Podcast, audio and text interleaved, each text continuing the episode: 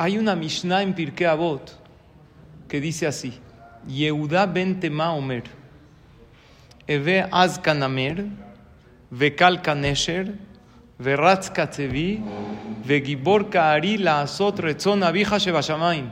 ¿La ubican o no? ¿Saben dónde está? Viste que ahorita estábamos viendo el rezo, muy, y te dije que hay una parte del rezo que hay quien acostumbra a decirla. Es como optativa, es bueno decirlo. Es una Mishnah en Pirkei Avot que dice, Eve az kanamer, tienes que ser atrevido, como el tigre. Vekal kanesher, tienes que ser ligero como el águila.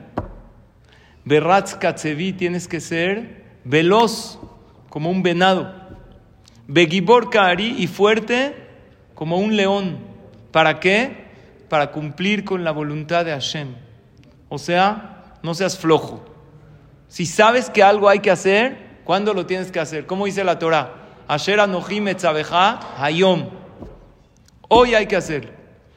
Yo tengo varias preguntas. Esta es una Mishnah conocida en el Pirkei Avot.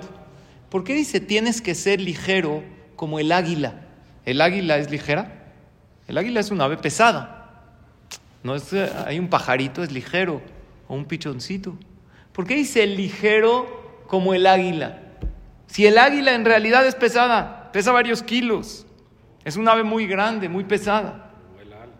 Muy bien. El águila vuela alto como si fuera ligera. El águila, claro que es pesada, pero se esfuerza y vuela alto. ¿Qué nos dice la Mishnah? Vence tu pesadez. ¿Vieron que a veces uno tiene flojera para hacer las cosas que tiene que hacer? Tiene uno flojera para ir y cumplir una mitzvah, para pararse en la mañana, para ir a hacer ejercicio, para atender su salud. No, luego voy, pasa. Es tu salud, es tu cuerpo, es una mitzvah cuidar tu cuerpo. Tienes que atenderte, tienes que hacerlo. Había una vez una persona, fue con un jajam muy grande en Israel se llamaba Rabshah. Dijo, es que jajam, yo me siento como desganado. Pasa, ¿verdad? No tengo ganas de nada. ¿Qué? De que no sé, de pararme en la mañana, de ir al trabajo, de llegar a mi casa. No, no hay ganas. Pues le dijo Rabshah, tienes que esforzarte y sacar fuerza. Nada bueno en la vida se logra sin esfuerzo. ¿Conocen algo que valga la pena hacer sin esfuerzo? Es más, si sería sin esfuerzo, no sería valorado. Imagínate que subir una montaña muy alta es regalado. Lo puedes hacer así con un botón.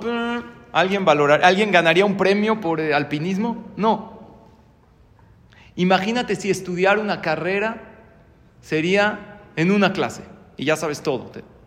No sería ninguna hazaña. Si terminar todo el Talmud, uno de los estudios más importantes del judaísmo es acabar todo el Shas, todo el Talmud. Si sería fácil, no sería una hazaña, no harían un Siyuma Shas enorme. Entonces le dijo Rabshah, todo lo que vale la pena en la vida requiere de esfuerzo. Apúntense esta frase, vale la pena luchar por lo que vale la pena tener. Porque a veces dices, oye, lucho por esto, ¿vale la pena tenerlo? Pues lucha. Yo por qué digo acuérdense, apúntense, porque hay veces hay momentos en la vida que no sabes qué hacer, no sabes qué decisión tomar. Pero esas frases que te apuntas, en un momento las abres y dices, ya sé cómo actuar. Entonces le dijo Rabshah, esfuérzate. Dijo, ¿de dónde saco fuerzas? dijo, mira, cuando realmente quieres algo, hay fuerzas. ¿Qué te da flojera? Pararte en la mañana. Y si tienes un viaje que lo esperaste mucho, te paras te dudas y para, no, ya cinco minutos, no, para nada, te paras antes del despertador. ¿Qué pasa si un papá quiere mucho a su hijo? Y lo está llevando y está pesado el bebé, está cansado, ¿tiene fuerzas para cargarlo o lo avienta ahí en la calle? Claro que tiene fuerzas. Y si tiene que jalar la carriola en, la arena, por ejemplo, ¿no? Que no es fácil. ¿Tiene fuerzas para jalar? Claro, pues es su hijo, lo ama. Si realmente amas a Hashem, te amas a ti mismo, no de manera egoísta, sino de amor propio, pues vas a sacar fuerzas para hacer las cosas que tienes que hacer. A veces nos da flojera hacer las cosas. Había un jajam, se llamaba el Saba Mikelem, él siempre se probaba a sí mismo si las cosas que si los pretextos que pones son por flojera o son reales. Por ejemplo, les voy a poner un ejemplo. Eh, oye, tengo que ir a la boda, a la boda de este alumno, era un jajam. Me invitó este alumno a su boda. ¿Tengo que ir o no tengo que ir? La verdad no sé, no me llevo mucho con este alumno, no sé si le hago la gran diferencia. Pero, ¿cómo vas a ver ese jajam si es por flojera o no es por flojera? Muy fácil. Llegaba el jajam, se ponía traje, se ponía corbata, se ponía el sobre aquí, salía a la calle, ahora sí. ¿Tengo compromiso o no? Porque si estoy en la cama con las cobijas, no sé si realmente no estoy yendo porque no tengo que ir o porque soy flojo. Oye, ¿voy al gym o no? No, es que mira, me duele la espalda. ¿Sabes qué? Vamos a hacer algo. Ponte tu ropa, ponte tus pants, ponte tus tenis, prepara tu agua, párate ahí en la puerta. Ahora sí, ¿voy o no voy? Porque ahí si te duele, está bien, no fuiste. Estos grandes jajamim se probaban si las cosas que no hacían son realmente argumentos válidos o es flojera. ¿Qué dice la Mishnah? Sé fuerte como quién, como el león. El león no es el animal más fuerte. Chequen en internet. El oso es más fuerte que el león, tiene más fuerza. El elefante es más fuerte. Es peligrosísimo si un elefante barminan ataca. ¿Por qué dice fuerte como el león? Dice, es verdad. El oso es más fuerte. El león es más fuerte, pero es flojo. El, elefante es más fuerte, pero es flojo. El elefante descansa. El oso, si come una buena comida, se duerme seis meses. Se echó una vaca así, bueno. Es fuertísimo, pero ya se queda dormido. El león, no el león del safari, el que vas, lo ves, no sabes si está muerto o está disecado. El león real tiene fuerza. ¿Cuál es la primera alhaja de las primeras alajot del código de leyes judías? Párate en la mañana como un león. Ahora la pregunta es, ¿por qué la Mishnah me compara a los animales? Nosotros somos humanos. No sé, como el águila es como el león y veloz como el venado. Yo no soy animal, soy humano. Cuando Hashem creó al ser humano, no lo creó como creó a todas las criaturas. Cuando Dios creó todo, ¿qué dice la Torah? Dijo Dios, crearé la luz, creó la luz. Dijo Dios, voy a crear el cielo, creó el cielo. Voy a crear las montañas, creó las montañas. Cuando Dios dijo, voy a crear al ser humano, no dijo, voy a crear. ¿Saben qué dijo Hashem? ¿Quién sabe qué dijo? No crearé al ser humano. ¿Qué dijo Hashem? ¿Quién sabe? ¿Eh? Naase Adam. Haremos, muy bien. ¿A quién le habló Dios cuando dijo hagamos un hombre? Haremos un hombre. Haremos parecería que Hashem le está hablando a alguien más. Pues Dios estaba solo en el mundo. ¿Por qué Dios dijo hagamos un hombre? En las demás cosas no dijo hagamos, haré y hizo todo. Hay varias explicaciones. La primera explicación la dice Rashi, que Dios consultó con los ángeles con los malachim. ¿Para qué Dios consultó con los malachim? ¿Dios necesita consultar con los ángeles si crear al hombre o no? No necesita. Pero Hashem te enseñó, aprende a consultar con los que están más abajo que tú. Sé humilde. Oye, yo sé todo. No, pídele consejo a tu empleado que trabaja contigo y tú lo contratas. A lo mejor él se le ocurre una buena idea. No, él que sabe. Tú no sabes. nunca puedes despreciar el consejo de nada. Pídele consejo a tu hijo chiquito. ¿O no, chiquito? Hoy estamos en el viaje, estamos así, no sabemos qué hacer. ¿Qué opinas? Primero que todo lo hace sentir importante.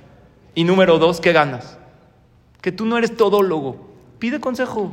Dice el rey Salomón, el que pide consejo tiene éxito.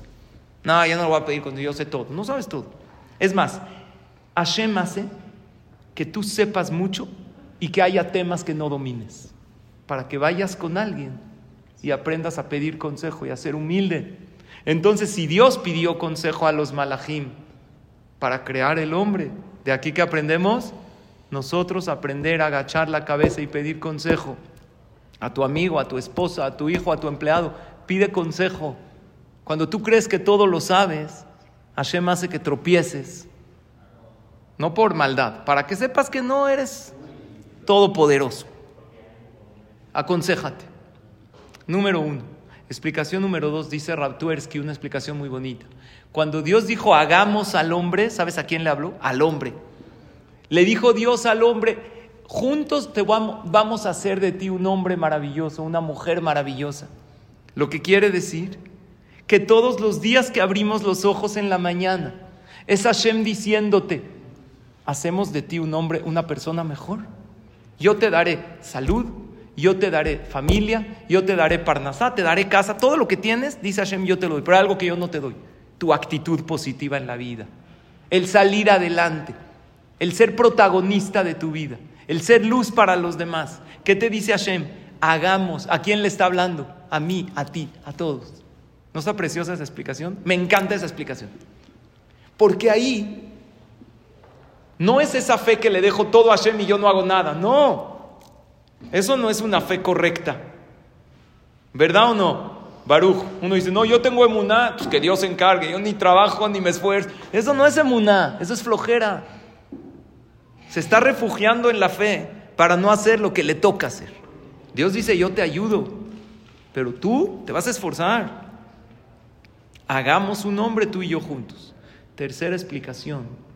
Hashem habló con cada uno de los animales y le dijo, ya, existían los animales antes de que Dios cree el hombre. ¿Por qué Dios creó primero a los animales y luego al hombre? Una de las explicaciones es esa.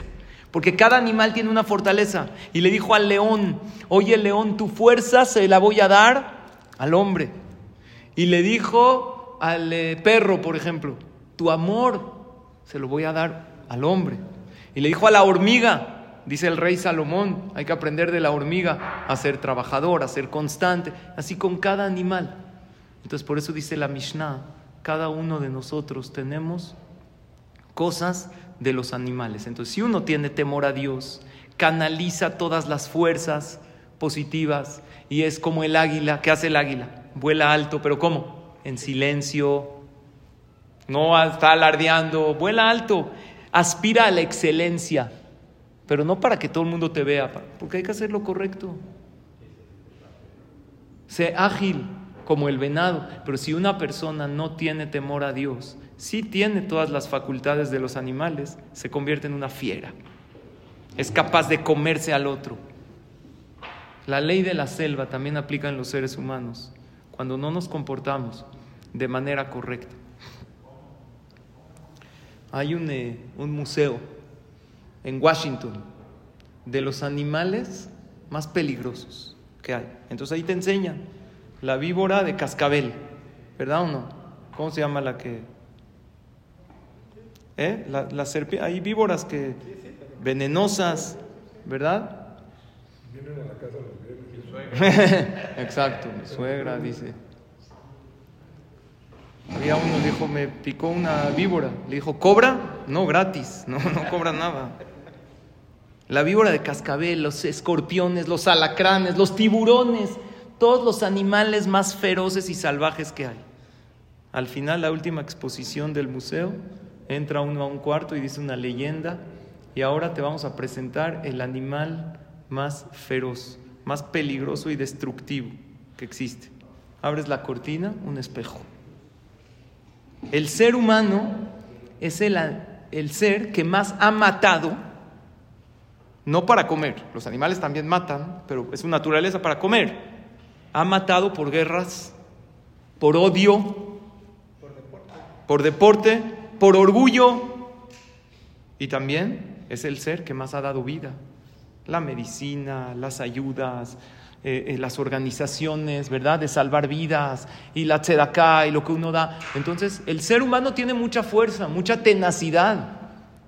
Si sabe para qué vino a este mundo y quiere ser una mejor versión de sí mismo, y quiere crecer, entonces va a usar todas esas fortalezas de los animales para ser una mejor persona. Por lo tanto, aprendamos de esto que dice el Pirkei Avot. Hacer las mitzvot hay que ser liviano, no ser pesado. Haz las mitzvot con agilidad, no con pesadez. Hay que dar la tzedakah. Vas a ayudar. No hagas que te hablen 20 veces. Con mucho gusto, pasa por el donativo. Obvio, si puedes, si estás en condiciones. No a esperar una gente que tiene deudas acumuladas de tzedakah. Ya lo vas a dar, dalo. Te ganas un zehut. Ya te vas a parar en la mañana. Tienes que venir al knis de por sí. Entonces, ¿para qué te paras con cara y arrastrando los pies? Y ya pones el despertador. Tengo el zehut de venir al Bet de rezar, de ponerme el tefilín, de rezar con Minyan. ¿Cómo te paras en la mañana? ¿Cómo ayudas a los demás? Porque a veces, ok, que venga. A ver, sí, ¿qué quieres? No, ya le estás dedicando tiempo. Hazlo con agilidad. ¿Cómo llegas a Shabbat? Uf, Shabbat, qué pesado, hay que cerrar y ahora no se puede esto. No, es un día de descanso, hazlo con agilidad, hazlo con alegría. ¿Cómo llegas al CNIS en la tarde? No es fácil llegar ahorita, siempre los felicito y no paro de felicitarlos porque es horario difícil. Es llegar a Minha no es fácil. Llegar a la clase antes de Minha súper colacabod. Llega con alegría. Tienes el zehut, el zehut de hacer mitzvot. Dicen que hay tres cosas que se van y no regresan. Las palabras, el tiempo y las oportunidades. Las palabras uno las dice. No, ahora hay que explicar, no fue mi intención. Cuida lo que dices, porque te toma segundos en decir. Pero si lastimaste, quién sabe cuánto tiempo en reparar. Así que cuidado. El tiempo, no, pues vamos a matar el tiempo. ¿Qué daría una persona cuando ya es adulto y se da cuenta que no tiene ya todo el tiempo del mundo? Aprovecha el tiempo. No estoy diciendo que no se puede uno entretener. Claro, debes entretenerte, debes divertirte, debes pasear. Lo que no debes es matar el tiempo. ¿Y ahora qué hago? Siempre hay algo productivo que hacer. ¿A quién puedo ayudar? ¿Me puedo dirigir a Shem? ¿Puedo estudiar? ¿Puedo relajarme incluso? Está bien. Nada más si estás todo el día en Netflix, luego te tardas más tiempo en buscar qué ver que en lo que estás viendo, ¿verdad? Estás ahí en Netflix tres horas. Uno le dijo a su amigo, ¿qué series me recomiendas? ¿Qué series? Viendo tu panza unas series de abdominales creo que te harían bien. ¿Cuántas series puedes ver? ¿Qué te dejan? Entonces la persona tiene que aprovechar el tiempo. El tiempo, las palabras y las oportunidades. Pero creo yo que las oportunidades hay veces, muchas veces Dios se apiada de uno y te las vuelve a, te las vuelve a mandar. Perdiste la oportunidad de arreglarlo, ahorita lo vas a arreglar. Hashem te vuelve a mandar a esa situación. De hecho, cada día que despertamos de nuevo es una oportunidad, ¿verdad? De hacerlo hoy mejor que ayer. Por lo tanto, hay que ser ágil. ¿En qué? Hay que cambiar. Lo que hay que cambiar, hay que cambiar. Porque hay una estadística que el 50% de la vida la persona dice, sí voy a cambiar, pero más adelante.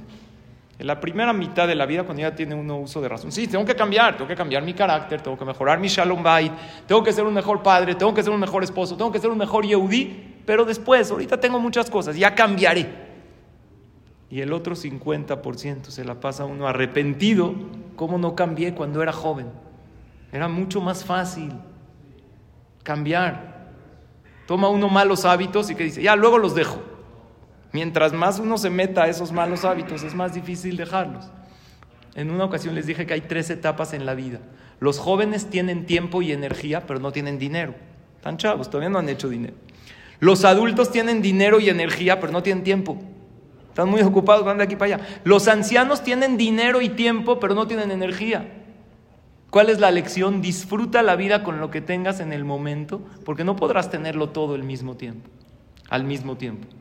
Lo que tienes, ahorita que tienes, Baruch Hashem tienes el tiempo, tienes la Baruch Hashem, nosotros tenemos todo. Tenemos tiempo, tenemos energía, tenemos parnasátova, tenemos salud, una vida maravillosa. Entonces hay que cambiar lo que hay que cambiar hoy, dice el Orjot Tzadikim, un libro de filosofía judía que me encanta. Lo estudié y lo llevo estudiando desde pequeño. Desde la secundaria empecé a estudiarlo en la escuela y me fascina y lo he repasado y últimamente he estado estudiando este tema de la agilidad en la vida. Hay que ser ágil o no, pero no caigas en ser precipitado. Hay gente que por tan ágil, por, por ser tan rápido, es precipitado. Y si es precipitado, ya no piensa bien lo que hace. No hay que ser precipitado. El que sube las escaleras de a tres o de a cuatro escalones, se cae. Oye, tengo que mejorar, voy a arreglar. Sí, despacio. Quiero acercarme a Hashem. Sí, Empieza con mitzvot a tu nivel, siendo constante, porque si agarras mucho, luego te caes. Tuve un caso de... Y también saben que hay que tener, hay que tener paciencia en saber que las cosas no se arreglan de un día para el otro. Muchas veces atendí casos de Shalom Bait, pero últimamente tuve un caso de Shalom Bait que estoy arreglando, hablar con la familia, hablar con él. Me gusta yo ir avanzando, porque no es nada más escuchar. Yo siempre que veo un caso de Shalom Bait, escucho a los involucrados por separado, así aprendí de mis jajamín, y les voy dando tareas, ¿no? Como, como el doctor, ya viniste, ya escuché, ahora toma mi consejo, apúntatelo. Yo no lo puedo hacer por ti, yo te doy el consejo. Tú vas al doctor, te dice, toma esto, el doctor va a la farmacia, te la compra y te la pone en la boca. No, mi consejo para tu Shalom Bait, según la experiencia, según lo que he estudiado, lo que he aprendido, es hagan esto, tú haces esto, tú haces esto, tú enfócate en esto. Este hombre me dijo, bueno, pero ya llevo una semana y le dije, espérate, problemas 10 años de Shalom Bait. En una semana lo quieres arreglar. De hecho, él me estuvo platicando que tenía un problema en su negocio Tardó siete meses en arreglarlo. Entonces después yo le dije, siete meses en arreglar un problema monetario, problema de Shalom Bait. ¿Qué quieres que se arregle en una semana? Espérate.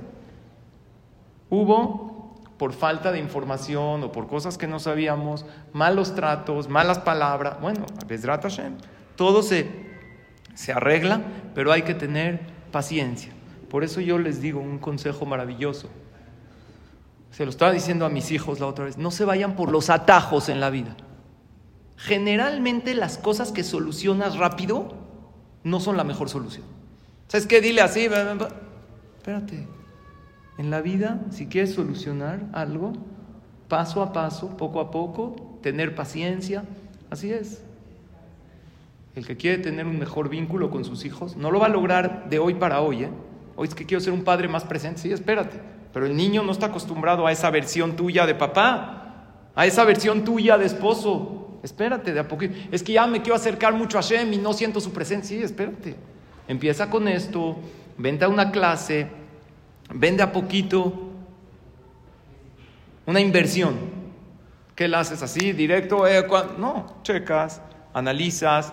Tú entiendes que si es una buena inversión y que y si es un negocio que vale la pena, no es de hoy para mañana, ¿verdad? Entiendes que tiene que tener su proceso y su tiempo y así todo en la vida. Hay que pensar, sopesar las cosas. Estaba hablando con una persona. ¿Cambio a mis hijos de escuela o no? no? Es algo que te puedo decir. Tienes que ir a ver las escuelas, las opciones que más o menos se acomodan a tu hijo, a ti, a tu esposa. Ir a ver las escuelas, hablar con el director, ver a los niños en los recreos, a ver si la mayoría se ven contentos, no se ven contentos, si están presionados, ver qué salió los resultados de esa escuela. No, es que yo quiero que me des un... No, no te puedo dar un... Los grandes consejos y las buenas ideas se llevan a cabo como paso a paso y con constancia. ¿Qué creen? El elevador al éxito está fuera de servicio. Tienes que subir por las escaleras y paso a paso pero después sí hay un elevador.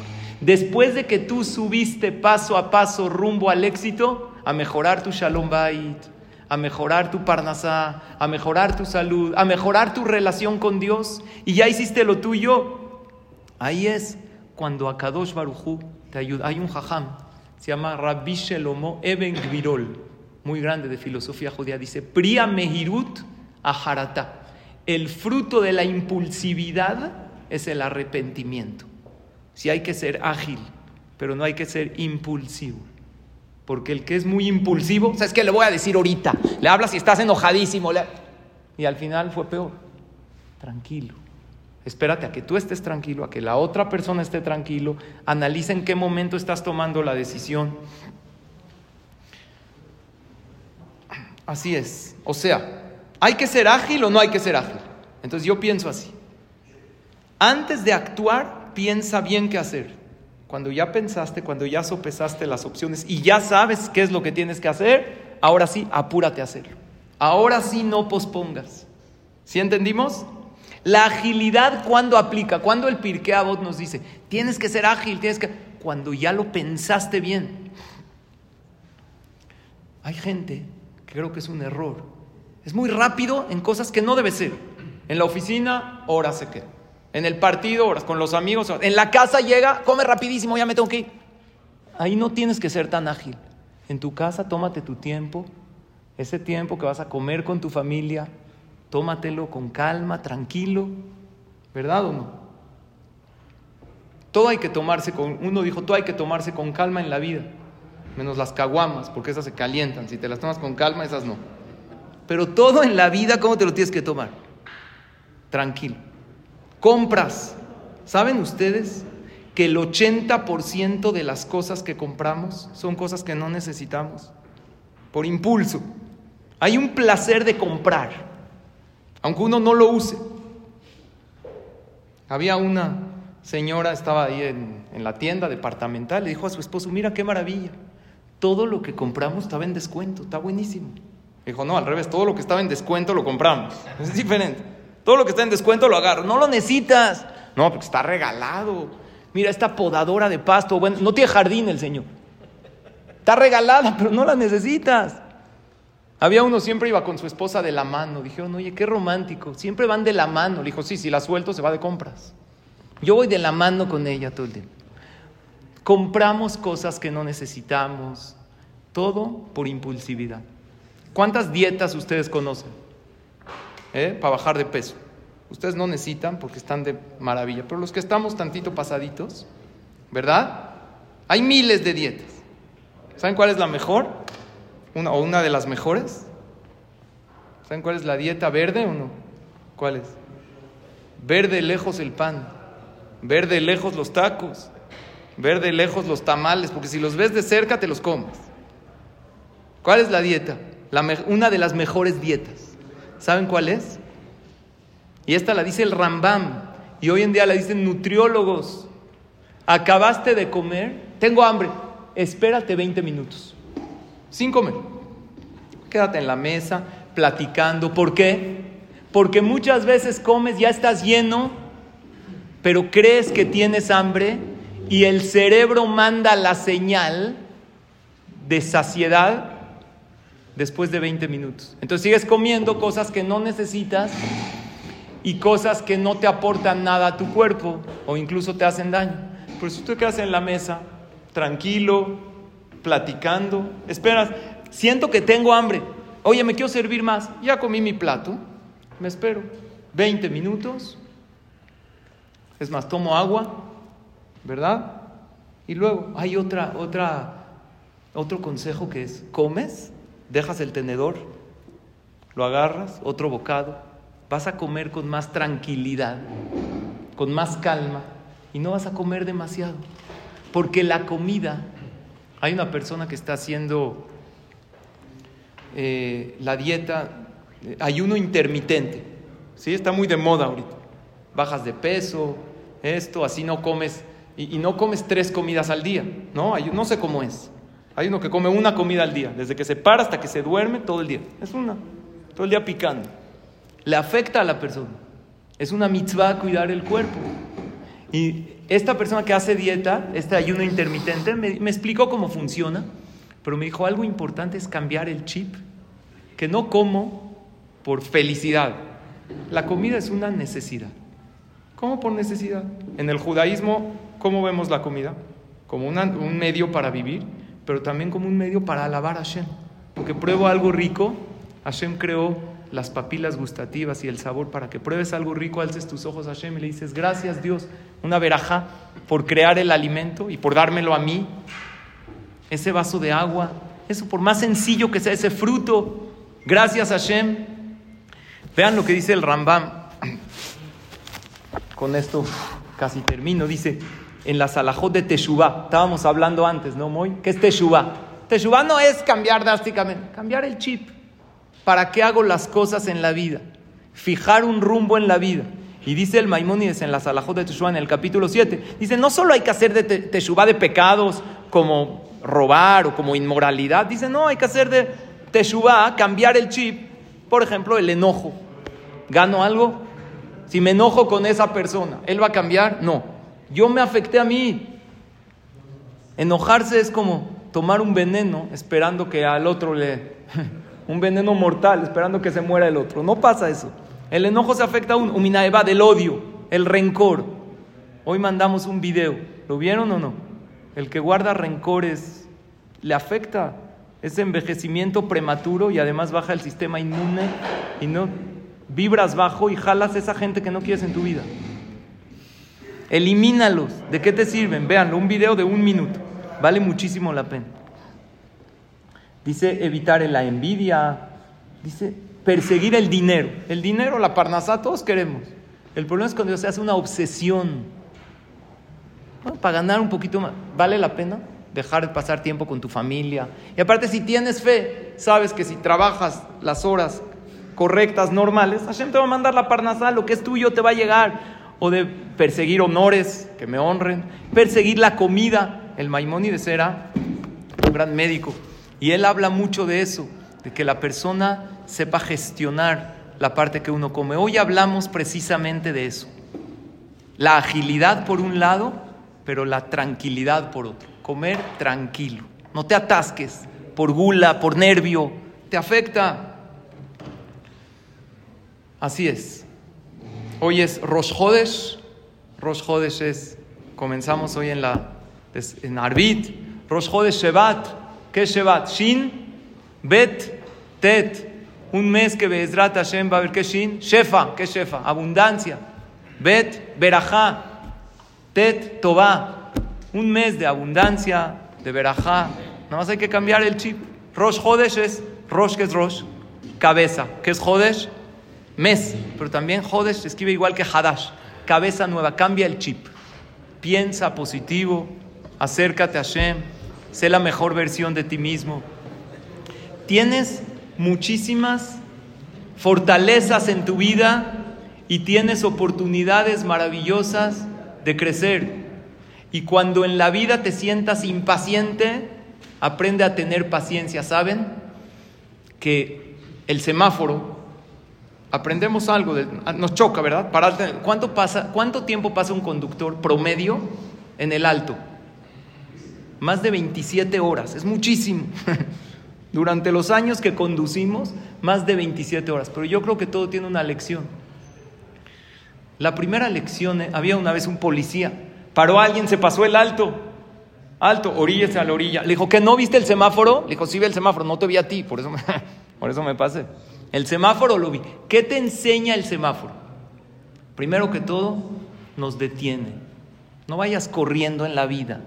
Si una persona va todo el tiempo, esos momentos en la vida que Dios te pone un stop, son buenos. Y cuando las cosas no salen como tú quieres y se atrasó el vuelo y. ¿Qué dicen Jajamim? Cola cabale toba. ¿Qué significa? Todo lo que se detiene en la vida es para bien. En el momento que vas a llegar, vas a llegar. No pienses, se me fue el vuelo, llegué tarde, piensa, llegué temprano al próximo. Llegué a tiempo, todo está bien. Número dos, nos enseña a tener paciencia en la vida. Es bueno de repente hacer stops.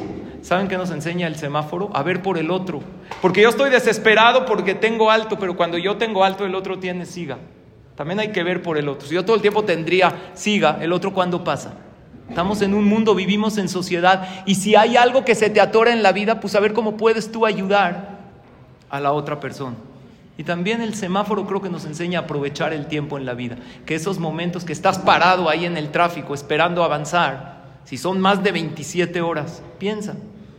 Oye, ¿qué hice bien? Imagínense si una persona, cada vez que le viene una pausa en la vida, todos son pausas. Minha, Arbit, Tefilá, Shahrit, Shabbat. Hace una, un break. ¿Qué he hecho bien? Pues lo voy a seguir haciendo. ¿Qué he hecho mal? Lo dejaré de hacer. Así la persona va haciendo una introspección en su vida y va avanzando y se convierte en una mejor versión de sí mismo. Que tengamos Jodesh Tov, un excelente mes. También, además de Shefa, Berajá y Tobá, les dije en la mañana, Shenishma Besorot Tobot, eso es Shevat, de buenas noticias para cada uno lo que necesita y para todo Am Israel. Amén, ve amén. Gracias a todos por su atención y su asistencia.